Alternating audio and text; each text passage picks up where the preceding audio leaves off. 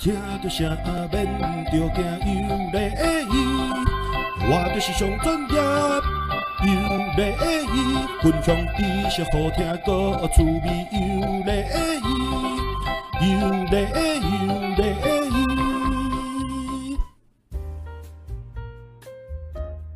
欢迎各位再度收听我们的克林幸福小铺。今天的这个节目呢，是技术性节目。为什么叫技术金节目？因为我收到有一些听众朋友的来信，哈，说啊，克林先生，你连续好几集，哦，一直在讲那个有关一些心灵层面的啦、人格的啦、宗教的啦、信仰的啦，哦，精神面的东西啊，你的这个节目《克林幸福小铺》，怎么感觉好像变成，呃，好像变成一种心灵节目？哦，心灵节目，那可能听众朋友就说，可不可以讲一点有技术性的东西啊？哦，那克林先生，你不是呃，就是你们公司不是专门做纸张的吗？那你为什么不介绍纸张呢？纸张的学问蛮广泛的，蛮蛮深入的哦。为什么克林先生不多介绍一些有关纸张的一些呃专业的知识啊，或是一些？呃，跟我们分享一下，呃，纸的用途啊，有什么纸啊？所以呢，今天这个节目呢，克林先生就决定来跟各位来讲纸张。好，那我预计呢，这个有可能，因为这纸张的学问真的是很浩瀚哦，所以这个节目我打算可能会开个三集或是五集左右。哦，那我有一系列有关纸张的，呃，一些分享。哦，关于纸张，首先我先说一下纸啊，纸这个东西，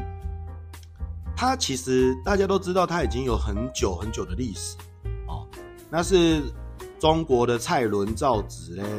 还是埃及的哪个法法老王之类来造这个纸嘞，还是？哪个民族啊，最早来做这个纸啊？其实历史的一些经验，呃，大家都有他自己的说法了哈。但是克林先生还是比较相信我们的蔡伦先生，哦，应该就是全世界历史上呃第一个造纸的这个怎么讲祖先吧？哦，这个先驱啦。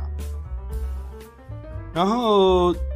纸张最早最早为什么会有纸张嘞？纸张最早最早它其实的用途，我觉得我可以把它归纳成三大类。第一大类，我觉得纸就是拿来记录用的，哦，记录，去记载一些你想要叙述、想要留下来的一些知识或是资讯，哦，所以它其实对于资讯的传递，我觉得非常重要。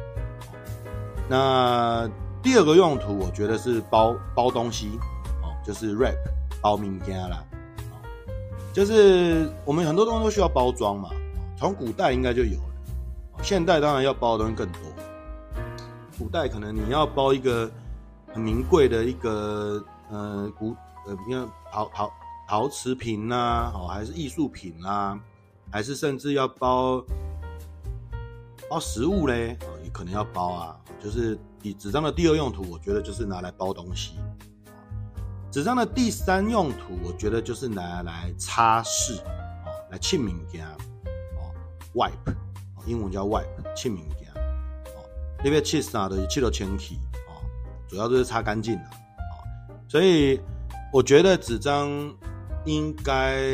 从很久很久以前，应该就是一直朝着这三个方向在发展。那当然。它多面向的，也会从这三个主轴里面去延伸很多在各行各业啊需要用到的地方，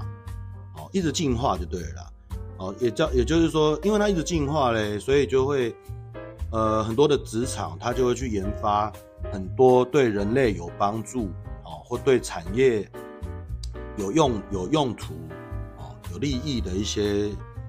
一些反正就是一些用的方式运用方式。那当然，纸张它已经是我们生活中根本就不可缺少的一部分哦。所以，现在说什么无纸化、无纸化，我觉得那个都是针对在某一些领域上可能可以追求无所谓无纸化吧。不过讲到这个，为什么要无纸化？当然就是环保。可是如果拿纸张跟其他的一些不可分解的材料来比，比如说塑胶，比如说那个一些人造纤维，哦，它是不可分解的。我觉得那个部分如果要这样硬比的话，纸张还是比较环保，因为毕竟它取之于自然，好，那用之于人类，然后再它可以回收再利用，哦，又可以变，就是一个形成一个 recycle，哦，那它就算去丢弃，就算不能回收，你把它丢弃掉，哦，不管是燃烧、焚化，它也不会产生一些有有有毒的物质在空气中，然后就算你把它丢在土里。它也会自然的分解，哦，啊，就算你把它丢在水里，它也会去分解，哦，所以我觉得纸张这东西如果跟其他的材质比，当然还是比较环保啦，哦，还是比较环保。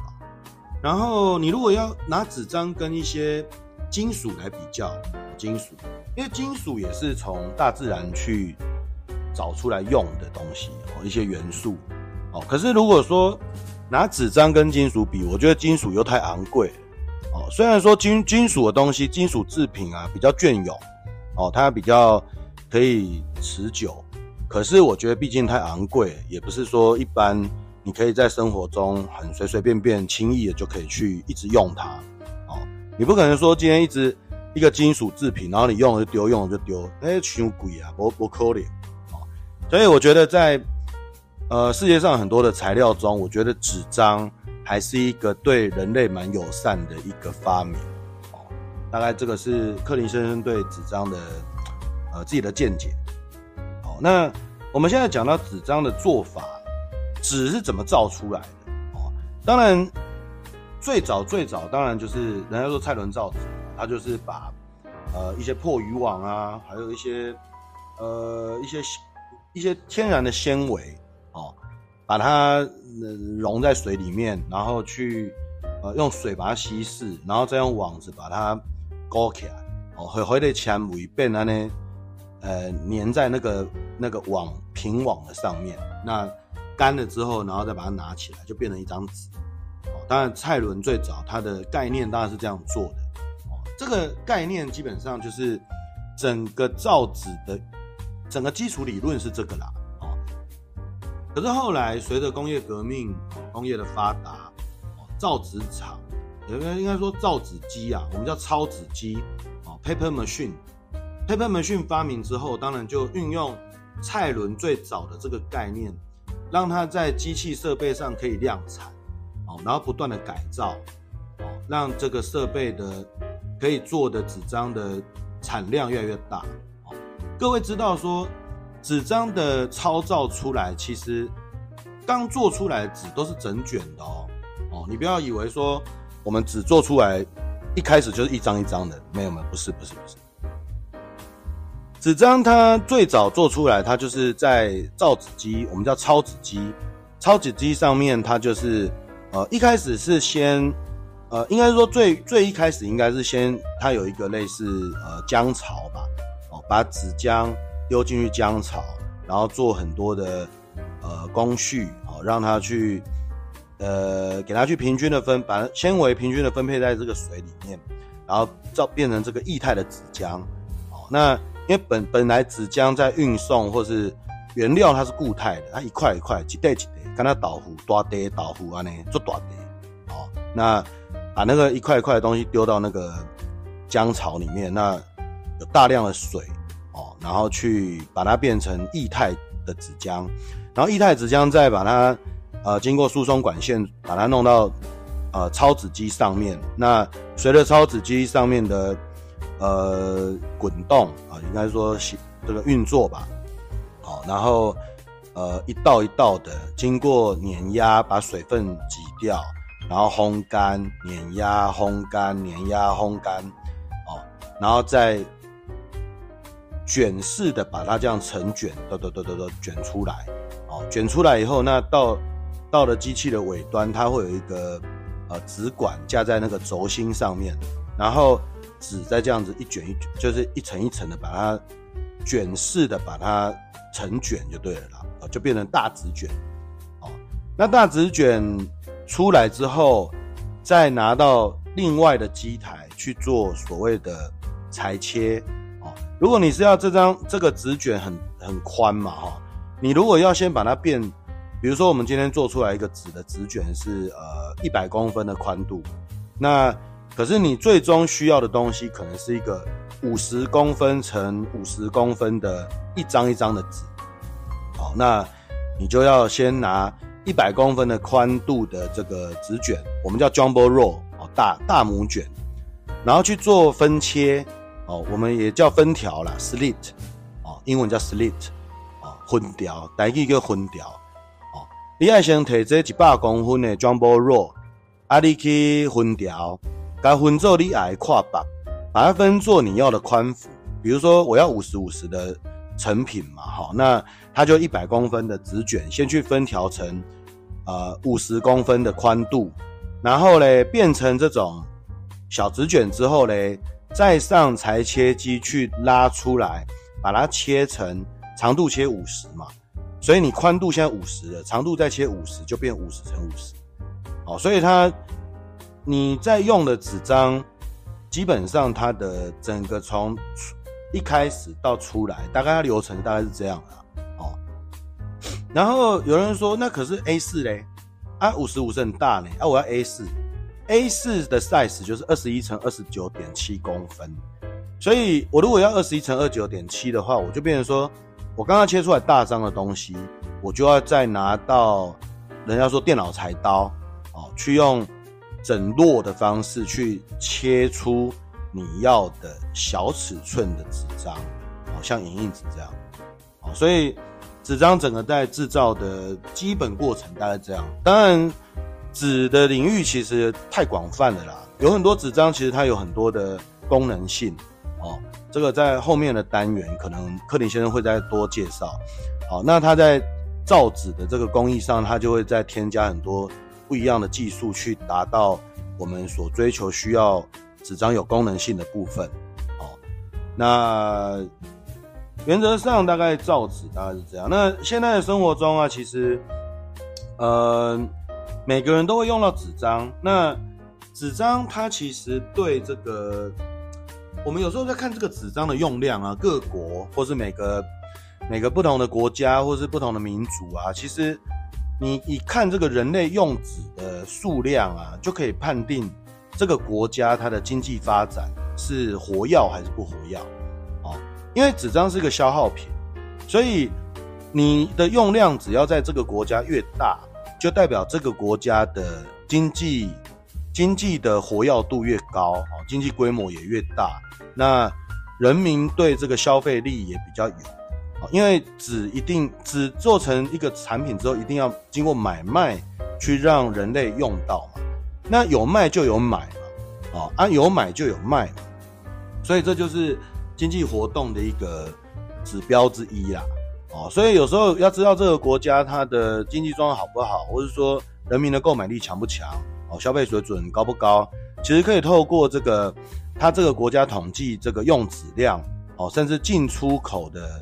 纸张的数量，哦，啊，应该说进口啦，哈，然后或者是说它的国内本身在造纸的这个供给量到底多少，可以去知道这个国家它的经济状况，所以。有时候其实很有趣哦，我们看这个纸张明明就是一个我们需要用的东西，可是可以从这个呃它的需求量、使用量来看到一个国家的发展哦，甚至有时候也看到全球经济发展。因为你如果透过一些大数据去看这个全球在不同的年份对于用纸的整个总体需求，就可以知道啊给你是厚泥当还是拍泥当哦，大家就看得出来。好，纸价的纸张的单价就是我们叫纸价了哈，叫计小。纸价这个东西呢，其实也也很有趣哦。在不同国家的纸张，你买的那个价格啊，其实都不太一样哦。那也取决于在呃这个国家人民的购买力的水准哦，就是说消费水平跟收入啦，我觉得应该就跟那个有一些连带的关系啊。所以有一些人他专门在研究这个全球经济的，他也会拿这个纸张的消费啊，当做一个还蛮重要的标准。也可以区分，像有些国家会说我是呃，比如说我是未开发国家，还是开发中国家，还是已开发中国家，它可以跟其他的国家来做比较，来判定你是属于开发中国家，还是已开发国家，还是未开发国家。哦，所以这个纸张的学问也可以牵扯到经济面，还蛮有趣的。哦，那讲到这个纸张的原料，哦，原料我们要讲一下原料，因为大家要饮水思源啊。你今天在用这个纸，啊，它的原料哪来的？哦，其实我们站在饮水思源的角度上啊，应该要来好好探讨我们这个纸张的原料从哪来？那它它它会不会对环境有什么破坏啊，还是什么之类的？要来关心这种事情。通常来说啊，这个纸张的最原始原料就是我刚刚有说到，它是一块一块，几对几对抓酒杆。纸浆块一块一块的，那这个纸浆它是从树木来的，那树木我们去砍伐这个树木的，把它变木材嘛，哈，那从木材中再去萃取出它的它的可以造浆的原料。一般来说，这个比较更专业一点，有分两种啊，一个叫做呃化学制浆哦，一个叫做物理制浆，我们叫机械机呃。机械浆啦，应该叫做机械浆跟化学浆。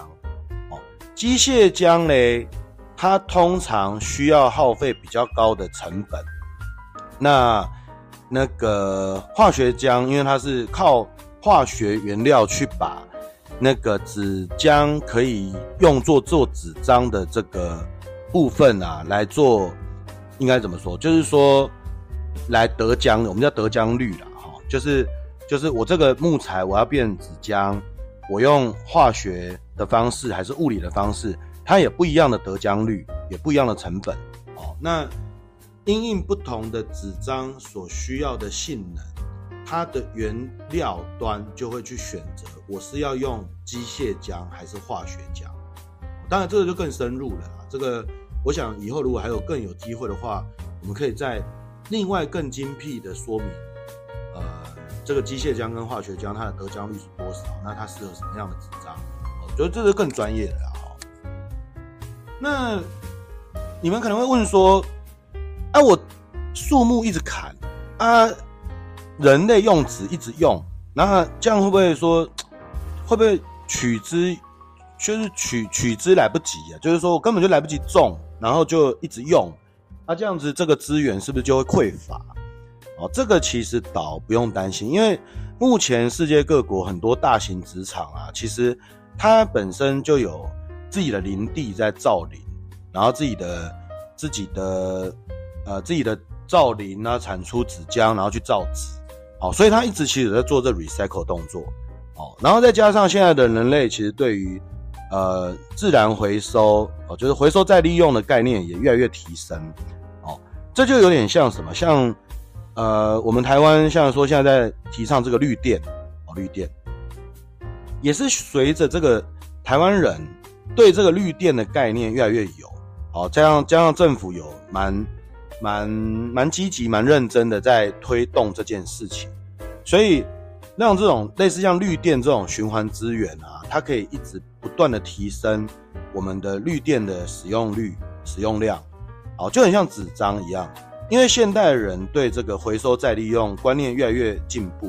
哦，普及率越来越高啦。因为以前可能十个人你问一个人才有回收的概念，哦，渐渐的随着人民知识水准，哦，那个叫做什么素质的提升啦，人类越来越懂得说，哦，我要珍惜资源，回收再利用。所以一方面是各大纸厂都有积极造林。另外一方面，加上回收再利用的概念越来越有，哦，那我们回收的废纸，它会再卖回去给纸厂去做 recycle paper，就是回收的纸张，哦，再利用，又又造出人类需要用的纸，然后呢，这个纸呢就又又又用完了又丢掉，啊、又再拿去回收，然后就再再循环再利用，哦，所以，嗯，这个相较之下，就是说纸张会不会被用完这件事，我是觉得不用担心啊，因为人类的素质只会越来越进步，它并不会退步，要退步也很难呐。哦，人就是这样嘛，你你进步到一个水准之后，你的你的素质修养到一个水准之后，你要再让他再走回头路，其实也很困难。哦，所以我克林先生一直很强调教育的力量。哦，在过去的节目中，如果有忠忠实一直在收听的听众朋友，你应该常常听到我在讲教育，因为教育的力量是很重要也很可怕的。因为当你把新的一个世代教会之后啊，其实它就一直传承，然后再到下一个世代会更进步。好，所以这个就是人类文明的伟大，我觉得哦，这个真的很伟大，一代一代的一直教育，一直提升。哦，那。话说回来，到我们的用纸，也就不用太担心说，哦、用纸会不会用用有用完的那天不会哦，因为树会一直长嘛，那造林也会一直造啊，对不对？那你说现在会不会去砍那种天然资源？哦比如说亚马逊运河啊，亚亚马逊亚马逊流域有很多这种雨林哦，还是你说在那个靠近赤道那边都很多雨林？好，那靠近比较高纬度的有很多针叶林。哦有很多北欧啊、北美啊，有很多针叶林。其实世界各国对这个天然资源的保护啊，其实也都因为世界各国也是在进步嘛，所以呃，对这种自然自然树林的保护，其实也非常的非常的看重哦，甚至都寄予重罚哦。你不能去偷砍那种天然资源，乱砍不可能。好，所以你一个纸厂，它要购买纸浆。纸浆的来源基本上在上面，不管是国家的政策上，或是说一些呃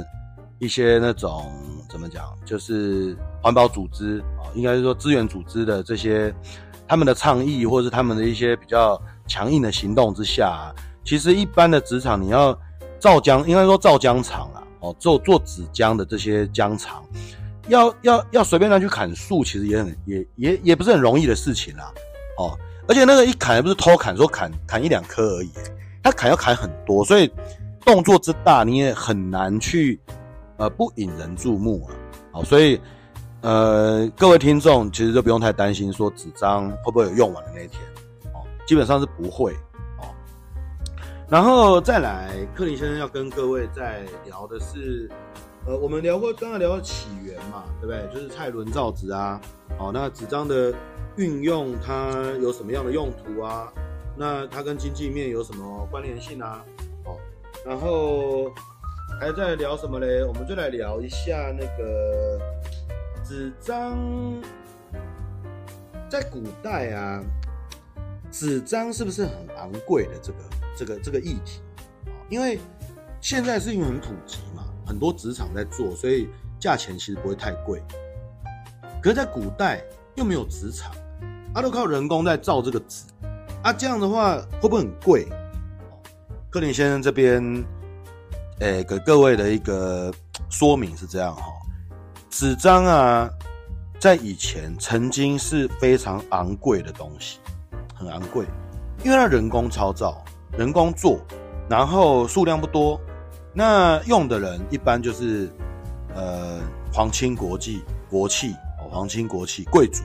在用。所以以前的纸其实是很贵的哦，一般平民不会用纸哦，一般平民基本上就用布啊，哦，布就布的用的在洗啊，哦，然后甚至有的，你说一般平民要做什么资讯传递，我这样也没什么没什么必要性啊，因为他也没什么资讯要传递留下来干嘛，还是传播什么也没有，所以在过去很久很久以前，其实纸张是很昂贵的一个东西，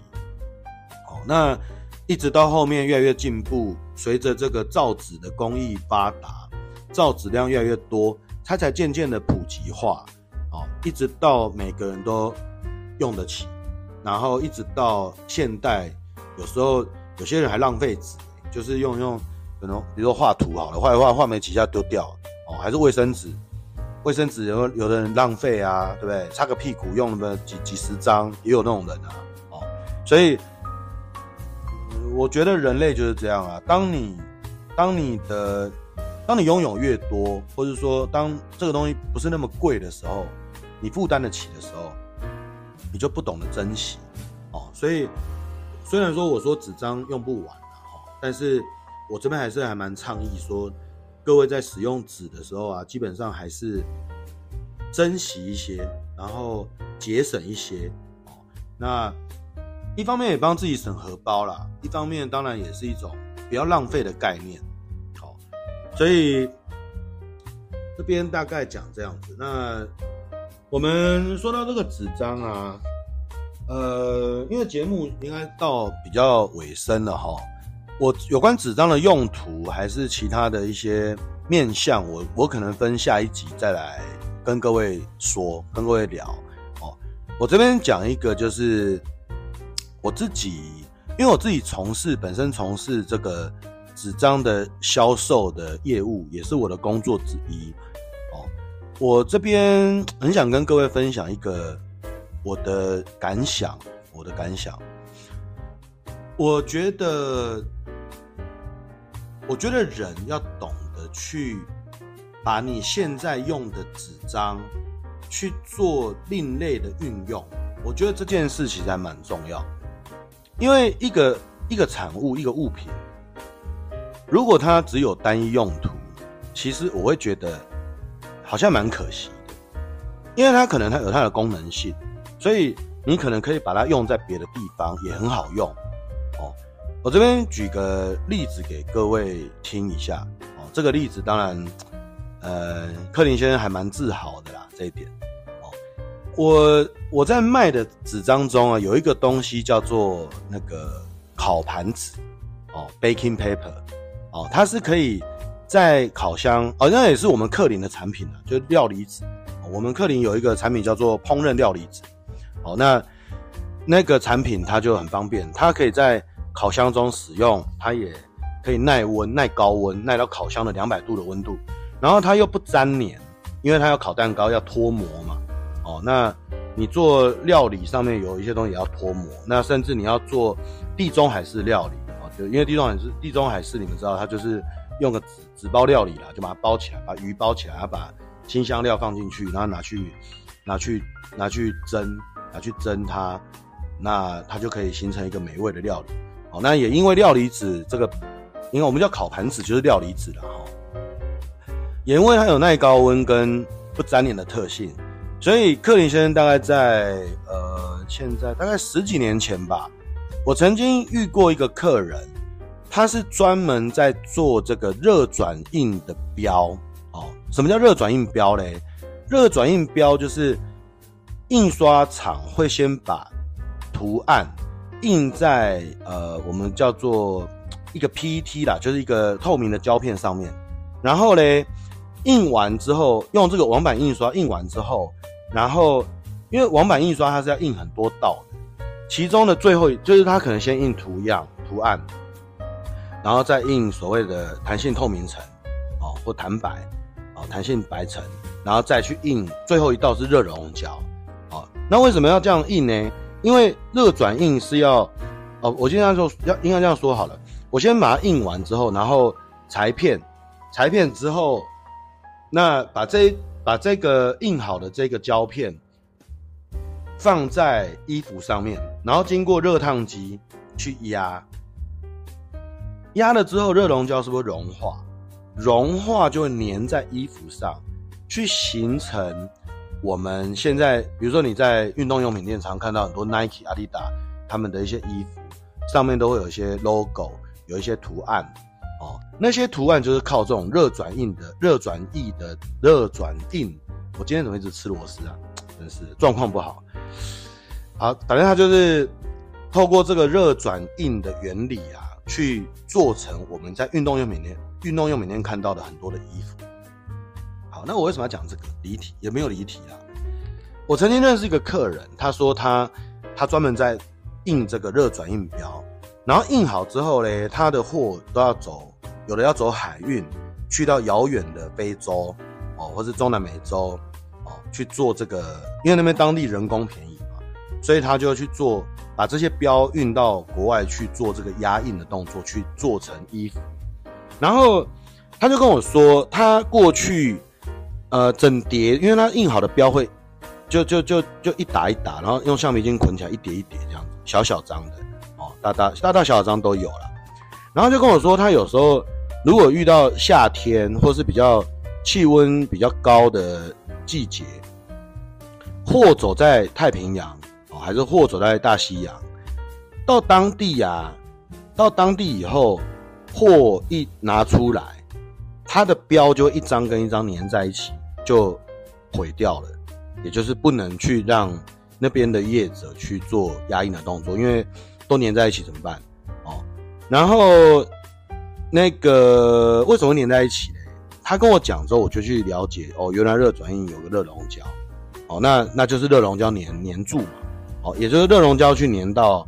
粘到你你堆叠在一起，那有热熔胶的那一面去粘到没热的热熔胶的屁股那一面，我不知道各位这样。能不能想象了？我，大概想象一下。那他跟我讲的时候，我那时候就在想说，那我们来衬什么纸张，来隔衬一个什么纸，可以让它可以耐得住高温，又可以好剥离，不会说粘在一起。于是克林先生就突然突发奇想，想说，诶，我在卖的这个烤盘纸，它又可以耐高温，它又可以不粘黏，好像很适合诶。于是我就拿了一些给这个客人去做测试。结果哎、欸，他用了之后超好用的，从此不再粘黏。再高的这个气温啊，货柜里面的温度再怎么高啊，它的货就是不会再被粘黏的。哦，于是经过这个案子之后啊，呃、我这个客人他的同业就也辗转就听到，哦，原来有这么神奇的纸张，哦，可以。解决他们的问题，于是台湾的这些相关的业者啊，就都跑来跟我买这个纸张。然后那段那段时间，克林先生也因为这个产品啊，业绩真的是翻倍。然后呃，而且再加上卖的利润不错，因为这个是一个不同行业的东西嘛，所以客人他基本上因为解决他的问题比较重要嘛，所以他也。无从无从比较起哦，就是说没什么好比价的啦，因为你也没有你也没有相符合的东西可以来跟克林先生这一支呃 Magic Paper 哦，我们说很有魔法的这个纸张来做竞争哦，来做比价，所以我那时候卖的其实也很贵啦。那呃，这个当时就是一个其实是个秘密，因为我从来没有跟。别人说过说，哦，原来我卖到热转印的这个纸张，其实就是食品在用的烤盘子，哦，其实我从来没跟人家讲过，只是随着这几年，因为怎么说，就是嗯，渐渐我也不知道为什么，就渐渐的，不知道消息从哪传出去，就开始有人知道。那当然那也没什么啦，知道就知道，但是客人还是现在还是都跟我在买这个纸张。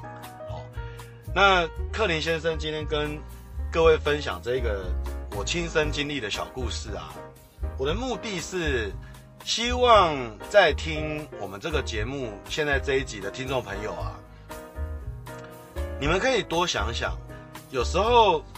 你固定都走这条路，或是固定都是传统的那个旧的思维啊，其实，嗯，你很难缔造出什么样很。有趣或是很有成就感的一些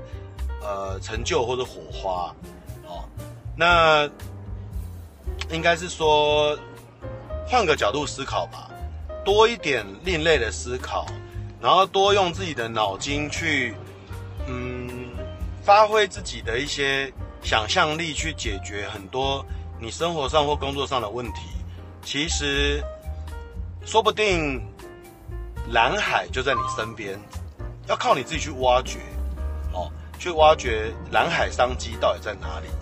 哦，所以我今天跟各位分享这个小故事，也是希望在收听我们节目的听众朋友，呃，不管是不仅仅只是在工作上面啊，你就算是在你平常的生活，有时候你多一点突发奇想，多一点的创意，多一点的灵活的脑筋，让它转呀转。哦，跑出一个新的灵感，其实生活其实会蛮多彩多姿的。哦，那也也你你整个人会神清气爽，然后就很有自信，那感觉很光明，感觉就是非常的非常的棒，就是那种感觉是很棒的哦，很有成就感啊，所以我们今天的节目大概也到尾声了。那今天的纸张的介绍啊，讲这个纸张公这里做，温度差不多光到家了。那我接下来应该会有连续几集的节目都是。啊、呃，这样的主题，那延伸衍生出，因为纸张的领域其实用途啊、种类啊，哦、还有一些呃专专业的知识，其实还蛮多的。对，那我接下来可能会开几集的节目，都在跟各位聊这些。那听完这一集，如果觉得说啊，这纸张跟我没关系，我不想听，好、我觉得你们可以跳个大概一个月，不要再收听克林幸福小铺。对，大概一个月后，我就会讲别的主题了。我预计可能大概。做个可能三四集吧，大概都会讲纸张，哦，我还不知道讲不讲不讲得完，因为纸张的东西真的太广泛了啦，对啊，所以最后还是很感谢各位收听今天的节目。当然，我不是说叫大家不要听啦，哦，那个只是说你如果觉得纸张的议题无聊就不要听，哦，因为这听节目本来就是蛮随心所欲的啦，你喜欢这个主题你就听，你不一定每集都要听啊，因为不见得。克林先生也不是在拼什么收收收听率的主持人啊，就是说，我其实还是蛮站在我们克林，呃，我们克林的这些消费者的立场来想，因为大家其实都蛮忙的，对，有些主题你想听，对你有帮助你就听，但是有些主题可能跟你八竿子打不着，或者说你根本觉得说这个很 boring 不想听，那也不要浪费那时间，你宁可去看个韩剧之类的，还是看部电影，也不一定要来听。不一定要来听克林先生讲一些，呃，你没有兴趣的议题，哦，大概这样子，就是蛮随缘的啦。那我们是蛮希望说，嗯，真正的节目可以听到心坎里啊，才是一个好节目啊。好，那我我我不是要当什么广播明星啊，所以并没有说一定要各位准时都要收听我们每个礼拜的节目哦。我觉得还是对你有帮助，对听众朋友有帮助的，好，然后可以带给你一些正能量的。我这才是我们做这个节目的主要的目的。那最后还是非常感谢各位再度来收听我们今天的克林幸福小铺 Podcast 的节目。好，那我们下次再见，拜拜。我们是克林幸福小铺，一个专门为台湾两千三百万人成立的节目。不想错过我们的话，要记得按下订阅。你的五颗星评价会是我们最大的动力，也一起来分享给你的亲朋好友吧。